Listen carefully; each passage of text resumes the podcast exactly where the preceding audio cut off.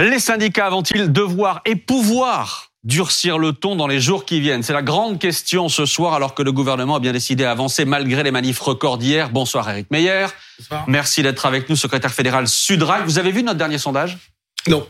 Pas encore. Le voilà en exclusivité pour vous. Regardez, première question. Réforme toujours aussi impopulaire. Êtes-vous favorable à la réforme? 71% de non. C'est stable à un niveau très élevé par rapport à la semaine dernière. Deuxième question, c'est surtout ça qui va nous intéresser ce soir. La mobilisation doit-elle se poursuivre? Réponse oui à 66%. Et troisième question, on avance. Faut-il bloquer le pays? Réponse oui, c'est le seul moyen. 60%. Est-ce que c'est un encouragement pour vous ce soir, ce sondage? Un encouragement Ah à bah, c'est- bloquer c'est, euh, C'est un soutien sur tous les plans. C'est un, soutien contre euh, la réforme, c'est un soutien contre les pour les manifestations et c'est un soutien pour euh, pour des modalités d'action qui, qui sont celles de la grève. Mhm. Euh, donc euh, oui oui aujourd'hui c'est euh, c'est on le voyait hein, de toute façon dans la rue sur les deux dernières manifestations Mhm. il y a on a un, un soutien euh, euh, populaire euh, ma- massif euh, envers les syndicats. Roselyne, le côté impopulaire, on l'avait compris depuis des semaines, très bien. Mais là, il y a un petit Toutes les côté... réformes de retraite sont un peu plus. On est d'accord. Mais là, il y a un petit côté bravache quand même dans ce sondage. Allons-y, bloquons. C'est ce que disent euh, les deux tiers des Français. Oui, ce ce que j'ai trouvé très intéressant, euh, c'est évidemment les déclarations de, de, de Sarkozy. hein. Mhm. Je pense qu'on va en, Ah, on va en parler tout à l'heure, On va en absolument. parler tout à l'heure, mais on peut d'ores et déjà le dire. Euh, Sarkozy dit dans sa- la phrase principale Mhm. de son interview Vous négociez, plus vous négociez, plus vous mobilisez la gauche, qui pense que vous allez céder, et euh, vous démobilisez la droite, qui ne comprend plus ce que vous voulez faire. Mhm. Et là, euh, je pense que la, finalement, la, la- la- la négociation, le dialogue, il dit dans une réforme des retraites, il faut foncer. Je crois que là, le gouvernement l'a compris et je pense que, et- enfin, hélas, ou tant mieux, selon les, les idées euh, que l'on défend, euh, la réforme passera. La réforme passera. Pour vous, ça fait aucun doute. Et d'ailleurs, ce que- ce qu'indique aussi votre sondage, c'est que deux tiers des Français pensent aussi que la réforme passera. Absolument. C'est-à-dire qu'il y, a- il y a évidemment une colère et un encouragement Oui, à faire ça. la grève et à bloquer, mais il y a aussi ce- ce- cette notion de réalisme qui est que dans la conscience des, des gens, dans, la tête, dans l'impensé des gens, il y a cette idée que malgré tout, ces sacrifices viendront et que donc la réforme passera. Effectivement, Nicolas Sarkozy avait dit. Mais, Il faut, être, il, faut être, il, faut être, il faut être dur jusqu'au Mhm. bout. Et lui avait dit, je ne céderai pas une ligne sur la réforme. Ce sera ça, ce sera à prendre ou à laisser. Et il a foncé. Et Alors, et lui devait se représenter derrière. Ça lui a coûté cher. Emmanuel Macron, lui, n'a pas de nouveau mandat derrière. Mhm. Donc, en l'occurrence, il devrait être Il ferme. Il n'y a aucun risque politique, en réalité, sur sa réélection. Ça, c'est un mauvais point pour vous, Meyer. Bah, non mais non mais quand on entend ça, ça, ça veut dire qu'en France on gouverne contre les Français. C'est ça que ça veut dire. Euh, C'est pas la rue qui voilà. gouverne. Euh, non mais Non, parfois, on, a- on a aujourd'hui- que la, la réforme est nécessaire et qu'on l'a fait pour les on Français. a, on a on a un, gouvernement euh, aujourd'hui qui nous dit euh, on a une réforme juste pendant trois semaines. Mhm. Au bout d'un moment, Ça, ils, ils le disent plus parce que euh, euh, tout tout a été prouvé pour montrer que la réforme était injuste. Un point pour vous. Maintenant, ils nous disent, euh, on a une réforme euh, qui est euh, nécessaire pour sauver le, système par répartition auquel on est très attaché, Mhm. nous, Renaissance, ex-République en marche. Et Ils oublient qu'il y, a deux- il y a deux ans et demi, ils nous disaient, le système par répartition, c'est fini. Le meilleur c'était moyen, non, c'est non, le non, système non, par non, points. non. Ah non, non, Ah non, non, c'était pas ça la réforme par des deux ans. un régime par répartition aussi, C'est le hein. système par points. et- bah, Ah bah, un régime par, par répartition euh, qui, crée quand même des paliers. Oui, mais c'est un régime par on- on répartition. répartit hein. moins. C'est pas un Euh, régime par capitalisation. donc voilà, euh, enfin aujourd'hui, euh, et, et puis l'injustice de la réforme, le fond de l'injustice de la réforme, euh, c'est quand même qu'aujourd'hui on envoie le message aux salariés. euh, si vous voulez une retraite, vous vous la paierez tout seul. Euh, on a un gouvernement qui nous dit on a de plus en plus de retraités euh, pour de moins en moins d'actifs. Euh, du coup, c'est à vous de travailler plus longtemps et on mettra pas, on ne remet pas en question la contribution de la richesse nationale. 16% du PIB pour les retraites, Mhm. ce sera 16% du PIB en 2030, même si on a euh, X euh, dizaines de milliers de retraités supplémentaires. Ça veut dire, le message au monde du travail, bah, c'est vous travaillez euh, pour vous, on, on ne partage rien et on garde et on garde les richesses produites dans le pays. Bah, vous venez de dire que vous étiez pour le système par, ré- euh, par répartition, Oui. donc euh, c'est Oui. bien les actifs qui paient pour les Mais retraités. non, non, mais, le non, mais non, ce qu'on dit, c'est le système par répartition. C'est-à-dire qu'on, on- au bout d'un moment, quand on quand on dit qu'on a des dizaines de milliers de retraités supplémentaires, on contribue, on répartit mieux la richesse nationale, pas juste Donc la on n'est richesse plus dans produite un par les salaires. répartition. Mais si, on est dans un système Bah, par non. répartition. On répartit la richesse produite. on Benjamin, ne il y a- répartit pas euh, juste les la, juste les cotisations salariales. il y a une impression quand même ce soir, c'est qu'on a deux mondes parallèles. Euh, on a d'un côté le gouvernement qui fonce, euh, qui Enfin, va. qui- Enfin, qu'ils font aussi. Enfin, Bah, euh, Justement, ils foncent pas. Bah, il, essaie- il avance en tout cas. Il essaye, il essaye d'avancer. Non, mais il essaie d'avancer. Il essaie d'avancer. Et de l'autre, les, fonce manifestants, les manifestants, les grévistes, etc. On verra quelle modalité d'action dans un instant. Mais que ces deux mondes-là vont rester parallèles pendant les semaines qui viennent. Et ne pas forcément se rencontrer d'ailleurs. Euh, Non mais vous avez raison, mais en cela, cette euh, chorégraphie du mouvement social est assez attendue. Euh, Le gouvernement aujourd'hui ne peut pas, au lendemain d'une manifestation où il y a plus de monde, arriver à 20h, Elisabeth Borne, Emmanuel Macron, nous vous avons entendu et donc nous allons lâcher sur tel ou tel point. Parce que par ailleurs, on y reviendra peut-être, mais aucun élément qui aujourd'hui qui est en négociation ne permettrait d'affaiblir la mobilisation dans la rue parce qu'on l'entend à longueur de cortège. Le sujet, c'est euh, les 64 ans. Et du côté du, du mouvement social, eh bien, on voit bien qu'il y a effectivement le fait d'être porté par l'opinion. Je mettrai un tout petit bémol sur le chiffre des 60% des Français prêts à bloquer le pays parce qu'il faudra voir si ce chiffre se confirme quand il y aura de vrais blocages Oui. sur la durée. Parce que tant que les raffineries ne sont pas bloquées, tant qu'il n'y a pas de grève reconductible dans les transports, d'une certaine façon, c'est assez facile Ah oui. pour les Français de se dire oui, oui, nous sommes favorables au blocage. Et j'en termine d'un mot.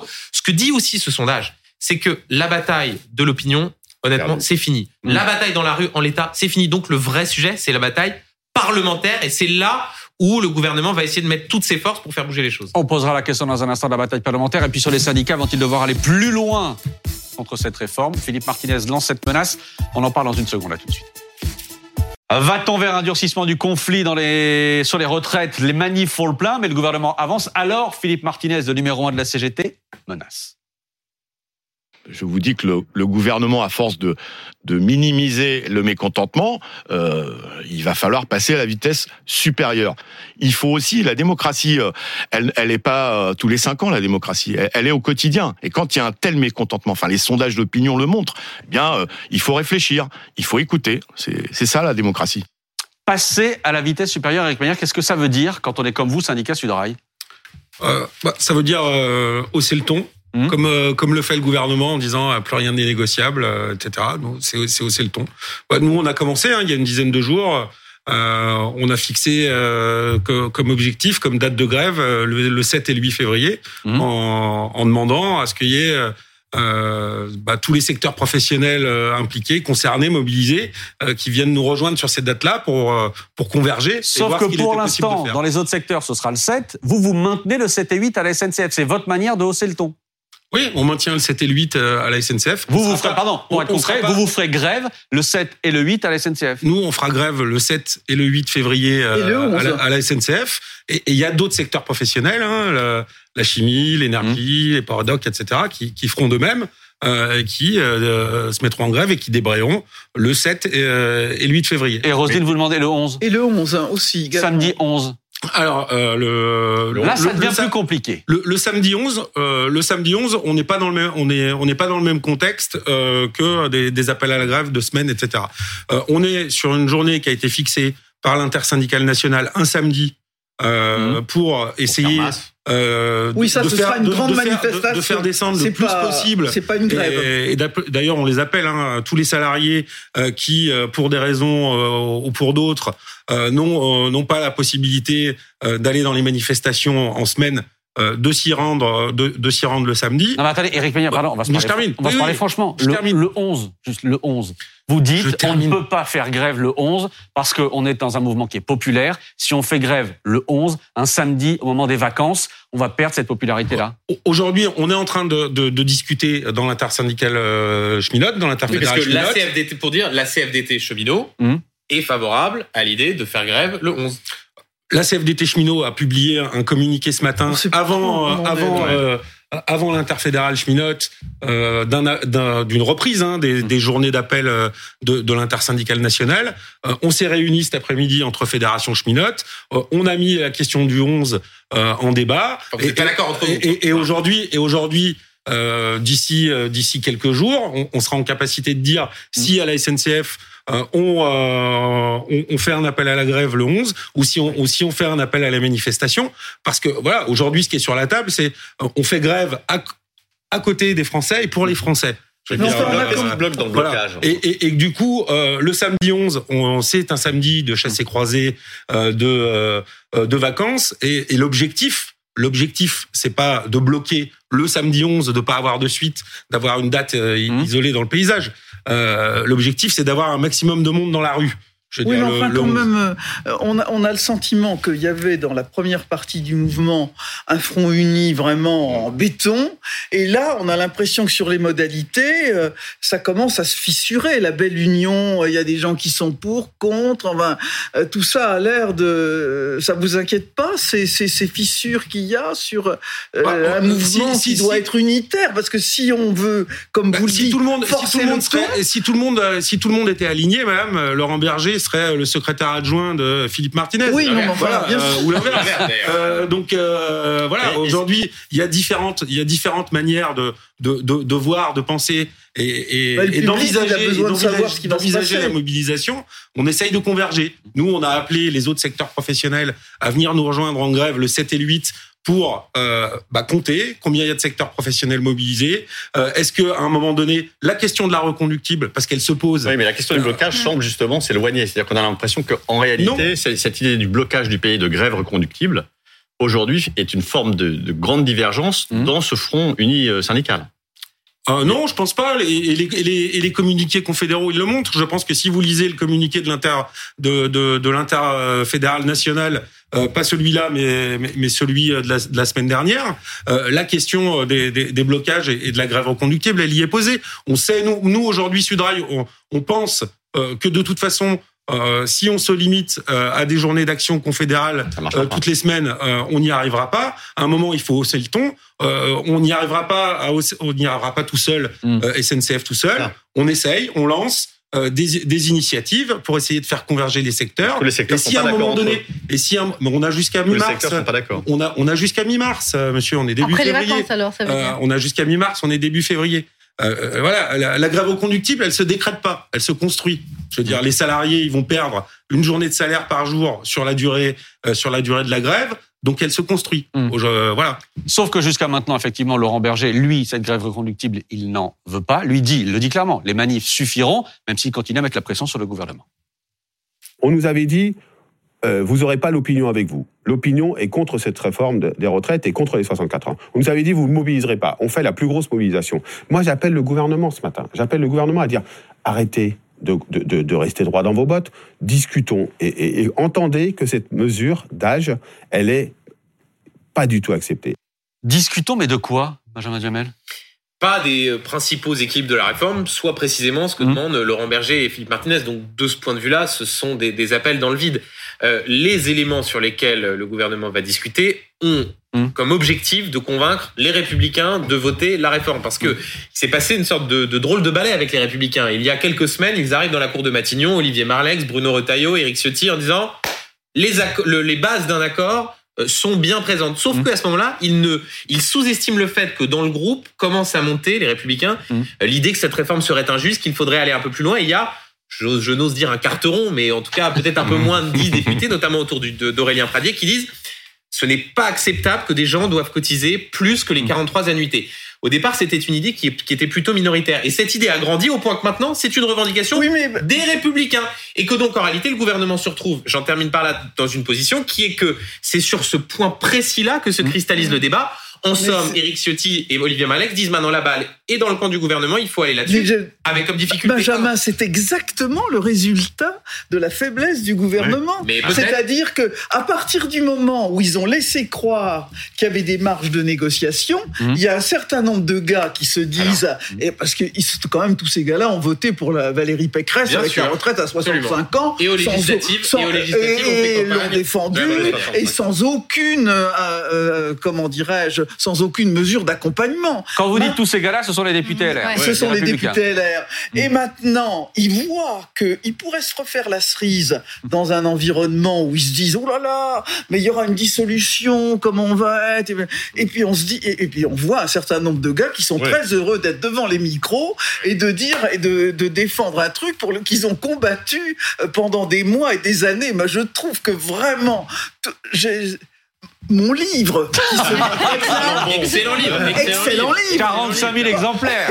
En trois 45 000 semaines. En trois exemplaires porte en bandeau le bal des hypocrites. J'ai envie de rajouter un chapitre. Et là, surgit de la nuit. Nicolas Sarkozy. Merci. Antonin André. La statue du commandeur. Nicolas Sarkozy, Pauline Simonet, qui surgit comme ça dans une interview ou euh, dans un article Un euh, du Figaro. qui oui. surgit hors de la nuit. Ah non. Je sais pas chanter. Voilà Zoro. Euh, interview ou article dans le, dans le Figaro magazine où euh, euh, Nicolas Sarkozy, lui aussi d'une certaine manière, met la pression aux députés les Républicains. Oui, effectivement, il s'adresse euh, aussi à Emmanuel Macron, vous allez voir, mais tout d'abord aux élus républicains qui ont des résistances, qui effectivement euh, ne veulent pas voter cette réforme en l'état. Alors ce qu'il leur dit, c'est deux choses. Tout d'abord, il les appelle à la cohérence politique. Il rappelle, comme vous le disiez Roselyne, eh bien que LR a fait campagne pendant la présidentielle de 2022 en défendant la Mmh. retraite à 65 ans.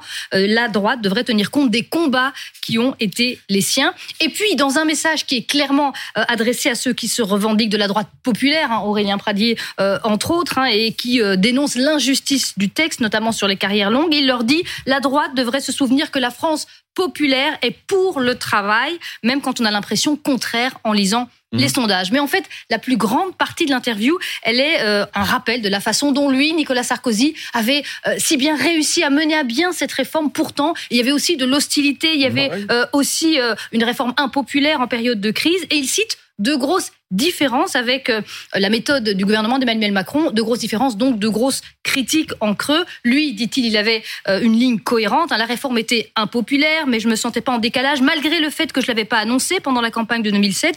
Je m'étais battu pour la valeur travail, encore, et la réforme des retraites était en cohérence avec ma ligne qui a toujours été de remettre le travail au Mhm. cœur de la société. Et puis, il ajoute bah, que lui ne s'est pas empêtré dans des négociations. Il n'y avait pas de place pour les concertations. Ce qu'il dit, c'est que plus vous négociez, plus vous mobilisez la gauche qui pense que vous allez céder, et plus vous démobilisez la droite qui ne comprend pas ce que vous voulez faire. Il n'y a rien à négocier, il fallait seulement écouter et informer. C'est ce que nous appelions la concertation. Difficile de ne pas y voir une critique, évidemment, de la méthode actuelle du gouvernement. Merci Pauline. Rosine Bachelot, pesez bien les mots que vous allez prononcer à la suite de ma question. Que pèse encore aujourd'hui Nicolas Sarkozy? Il pèse dans la mesure où il rappelle historiquement un certain nombre de valeurs dans un parti qui a été le sien. J'ai jamais adhéré à, à LR pour ma part. Et où il dit un certain nombre de choses en appuyant là où ça fait mal. Mhm. Et en ce sens, il rappelle des choses utiles. Il y a également euh, un, un homme très respectable et très respecté d'ailleurs par les syndicats, Raymond Soubi, Mhm. Qui Qui était son parle conseiller aussi, social. euh, en même temps et qui euh, vient, j'allais dire, en, en sous-texte, raconter quelque chose et, et- et- et habiller euh, la façon de, de- de négocier, de discuter sur des grandes réformes. Moi, je suis étonné qu'il y ait seulement que 70% des gens qui soient contre la retraite à, Ah oui? Oui, moi je pense que c'est 100%. Qu'est-ce qui a envie de travailler deux ans de plus? Il y, a, il y a quand même 30% des gens qui veulent travailler deux ans de plus. Je trouve ça admirable. Il faudrait leur do- donner une médaille. C'est-à-dire Euh, que si on vous pose la même question dans ce sondage, si Ella vous appelle, vous dites euh, Bah. C'est-à-dire que moi j'ai 76 ans et je travaille. Alors Oui, c'est vrai. Peut-être pas. Bon, à chaque fois, j'oublie votre âge, Roselyne. J'oublie votre âge à chaque fois. Qu'est-ce que vous Oui, voulez? voilà, c'est ça. Euh, non, et puis on compare des choses incomparables parce que j'ai bon, j'ai une profession intellectuelle. Enfin, ça reste encore à prouver. ça reste à prouver. Euh, mais évidemment, euh, on, on pousse pas des wagonnets au fond de la mine. hein. C'est- Évidemment. Faut quand même, faut quand même le dire. Hein. C'est pas du En tout, tout cas, cette du sortie, tout la même cette chose. sortie Nicolas Sarkozy, je crois, pas du tout été appréciée par les députés LR. Moi, j'ai eu quelques échanges euh, cet après-midi. Bah oui, ça Parce que mal. d'abord, non mais d'abord, il y a aussi dans cet article cette idée que lui est favorable à un pacte de gouvernement Mmh. avec Emmanuel Macron. En, en réalité, il retisse ce lien-là et il incite la droite à faire ce pacte-là, ce qui est une ligne minoritaire chez les LR. Et puis deuxièmement, les LR ils disent euh, t'es bien sympa, mais t'as pas soutenu Valérie Pécresse Mm. qui prenait la retraite à 65 ans. Et nous, on a sauvé les meubles, on est 60 députés, et c'est pas grâce à Nicolas Sarkozy. Donc cette sortie de Nicolas Sarkozy dans le moment actuel, je, je, Ça crispe. assez mal chez les LR, ça crise. Et par ailleurs, sur le changement de, de temps. La valeur travail que Nicolas Sarkozy défend, défendait à l'époque et qui était très puissante et très forte et qui était sans doute très centrale, le travailler plus pour gagner plus. Aujourd'hui, les Français, ils veulent travailler assez pour gagner assez, mais ils ne veulent plus que le travail soit la valeur cardinale de leur vie. Même et si ça, les remarque, députés LR, qui, les députés LR qui sont aujourd'hui de la nouvelle génération, ils sont dans des circonscriptions plus rurales, qui sont différentes, qui n'ont pas la même sociologie du tout d'électorat. Eux perçoivent bien cette différence-là. Et là, Nicolas Sarkozy fait un peu monde ancien pour le coup. Pauline. J'allais dire, euh, là on voit que Gérald Darmanin, euh, évidemment, ex-proche de Nicolas Sarkozy, a repris finalement euh, cette, ce, peu. même leitmotiv. En Ah, on va le réentendre dans une seconde, Gérald Darmanin. valeur travail, effectivement. Benjamin, sur Nicolas Sarkozy. Oui, parce que ceux qui, à l'époque de Nicolas Sarkozy, notamment les ouvriers, étaient favorables à la défiscalisation des heures supplémentaires. Parce Ça a été un voient- élément très important. Absolument. Et, Raymond Soubi le rappelle. Absolument, et ils y voyaient du pouvoir d'achat en plus. Est-ce qu'il n'y a pas une partie de ceux qui bénéficiaient de ces heures supplémentaires qui aujourd'hui sont dans les fameux cortèges de, Mm. cette, Fran- de cette France des sous-préfectures, de ces villes moyennes, et qui au fond disent, mais euh, nous, on veut certes du pouvoir d'achat, mais on n'arrive pas à joindre les deux bouts, donc nous demander encore de faire deux ans un peu plus, c'est très difficile. Donc comme si au fond les déclarations de Nicolas Sarkozy étaient effectivement quelque peu en, en- en décalage. Après, il y a euh, les conseils qu'il donnait à Emmanuel Macron. Bon, d'abord, il y a une tendance de Nicolas Sarkozy à Mm. toujours considérer que s'il était au pouvoir, ça se passerait évidemment beaucoup mieux. C'est peut-être vrai. C'est peut-être pas vrai. Euh, on ne peut pas vraiment, on ne peut pas vraiment savoir. J'aime quand vous vous mouillez comme ça. En François Hollande, Sarkozy. Non, mais effectivement sur, le- famille sur le- centriste. voilà, c'est- c'est ça, c'est ça. Ça, c'est le, le- la bergère, la Ouais. réponse du berger à la bergère. Avec un autre élément qui est très intéressant par rapport à ce que disait Pauline, c'est aussi Nicolas Sarkozy qui rappelle le contexte. En disant notamment, on était deux ans après la crise financière. En 2010, il y avait un mur de dette. Comme si au fond, il rappelait qu'il avait réussi ce que Emmanuel Macron n'a pas réussi à faire, c'est-à-dire imposer l'idée que le régime de retraite était en risque de faillite. Parce qu'au fond, c'est une des plus grandes défaites euh, idéologiques ou intellectuelles du gouvernement sur cette réforme, c'est de ne pas avoir réussi à convaincre les Français qu'il y avait besoin de faire cette réforme. Parce que on a dépensé 230 milliards pendant le Covid et, que donc euh, 10 milliards par an de déficit, ce n'est pas grand-chose. Parce que c'est seulement l'épaisseur du trait. Parce que euh, les euh, comment dire, scénarios du Conseil d'orientation des retraites euh, ne disent pas tous la même chose. Nicolas Sarkozy en 2010, il y avait cette opposition à la réforme, mais il y avait le sentiment que cette réforme était nécessaire, ce qui n'est pour le coup un sentiment qui n'est pas majoritaire et pas répondu aujourd'hui. Ah, on parlait de la valeur travail, il y a toujours ce match à distance d'une certaine manière entre Gérald Darmanin et Sandrine Rousseau. Regardez ce que dit Gérald Darmanin, le ministre de l'Intérieur, ce soir à C'est à vous, euh, sur la gauche, les gauchistes. faut distinguer.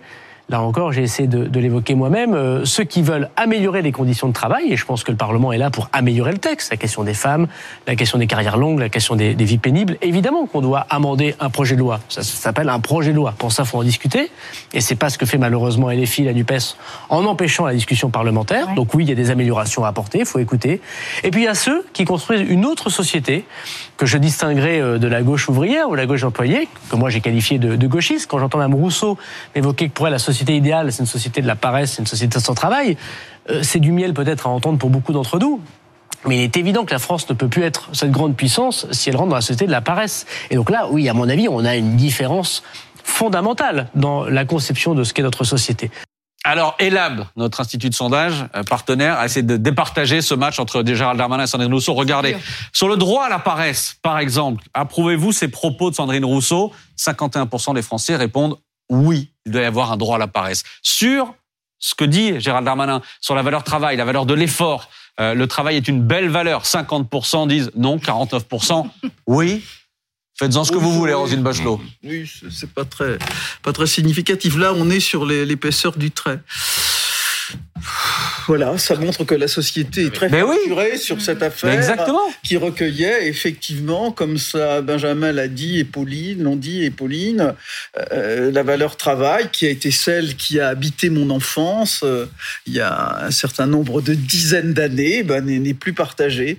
Je crois d'ailleurs qu'on le paiera très cher d'ailleurs. Pourquoi? Ben, on le paiera très cher parce que la, la crise démographique qui s'annonce est terrible. Mhm. Il suffit de regarder le taux de fécondité à 1,8. On va rejoindre les pays euh, euh, qui sont à entre 1,2 et 1,5. Et on va avoir de l'autre côté un étau de l'augmentation de l'espérance de vie considérable qui n'est absolument pas imaginé par le corps avec des révolutions médicales qui sont absolument incroyables dans les thérapies géniques et dans l'accompagnement de la vieillesse. Et là, on va être pris dans un étau qui va être sanglant. Dont on- des, des sœurs André, on en a une, on en aura des dizaines de milliers. Hein. Ça, le corps, il n'a pas vu ça. Je me demande s'ils ont entendu Sur des. Bachelot.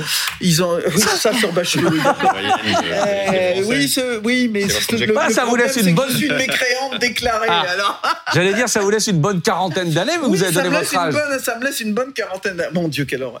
Euh, quelle horreur pour ceux qui vont vivre avec moi. Donc tout ça, euh, évidemment, est quelque chose qui est absolument, euh, je sais pas si c'est effrayant, mais ces réalités-là, Mmh. elles sont là. Ici, il y a une autre solution. C'est de mener une, poli- une politique d'immigration légale massive. Oui. Mmh. Il n'y a pas 50 solutions. C'est de, c'est de faire rentrer 10 millions d'immigrés légaux sur, dans notre pays dans les années qui viennent. C'est terrible. Est-ce C'est que ce les que fait, c'est ce que fait l'Allemagne. Ah, Ben, c'est ce qu'a fait l'Allemagne, si voilà. C'est assez réaliste. Euh, assez Je suis réaliste. désolé parce que si vous posez ça, alors si vous posez la question Ah. dans, dans, dans, dans le de sondage, le, le système des retraites. c'est Ça, va donner des idées à Bernard Salanès de l'Institut Lab. D'un mot, Benjamin Si Sandrine Rousseau dans ce sondage l'emporte sur Gérald Darmanin, c'est aussi parce que la France Enfin, de qui travaille peu. De peu. oui, de peu, mais euh, c'est parce que la France qui travaille, euh, elle est dans les cortèges. Euh, elle est dans les cortèges. Elle explique qu'elle ne veut pas travailler un peu plus longtemps. Donc, Gérald Darmanin essaye assez habilement d'enfoncer un coin euh, dans une gauche qui effectivement peut voir Mm. les choses de façon très différente. La vision du travail. Un peu, un peu caricatural aussi. Un peu caricatural, vous avez raison. la paresse, Euh, qu'est-ce que ça La veut vision dire du travail dans Oui. Fabien Roussel et celle de. Sandrine Rousseau, c'est- absolument pas la même. Par ailleurs, à gauche, euh, les contre-projets de réforme des retraites ne sont pas non plus les mêmes. Mhm. Selon que vous prenez ce que veut la CGT, ce que veut Jean-Luc. Mélenchon, ce que veut le Parti socialiste, si tant est euh, qu'on comprenne euh, ce que qu'on comprenne précisément euh, ce que veut le Parti socialiste. Là où c'est intéressant, c'est que le gouvernement a entendu. Je ne sais pas si vous avez vu ce Mhm. que dit Gabriel Attal, notamment dans l'opinion sur la question de l'expérimentation pour l'URSSAF Picardie Oui. La De la semaine semaine de des 4 32 jours. à 36 heures. Mm. C'est au fond une sorte d'aveu que le gouvernement n'a sans doute pas suffisamment pris en compte cette question d'un rapport au travail qui évoluait. Il y a des choses qui sont en train d'être faites, mais c'est sans doute un peu, Un peu trop tard. tard. Merci Benjamin, merci Eric Meyer d'avoir été avec nous ce soir. Je vous montre la une de Libé demain. Euh, regardez Elisabeth Borne en une mission impassible pour la première ministre.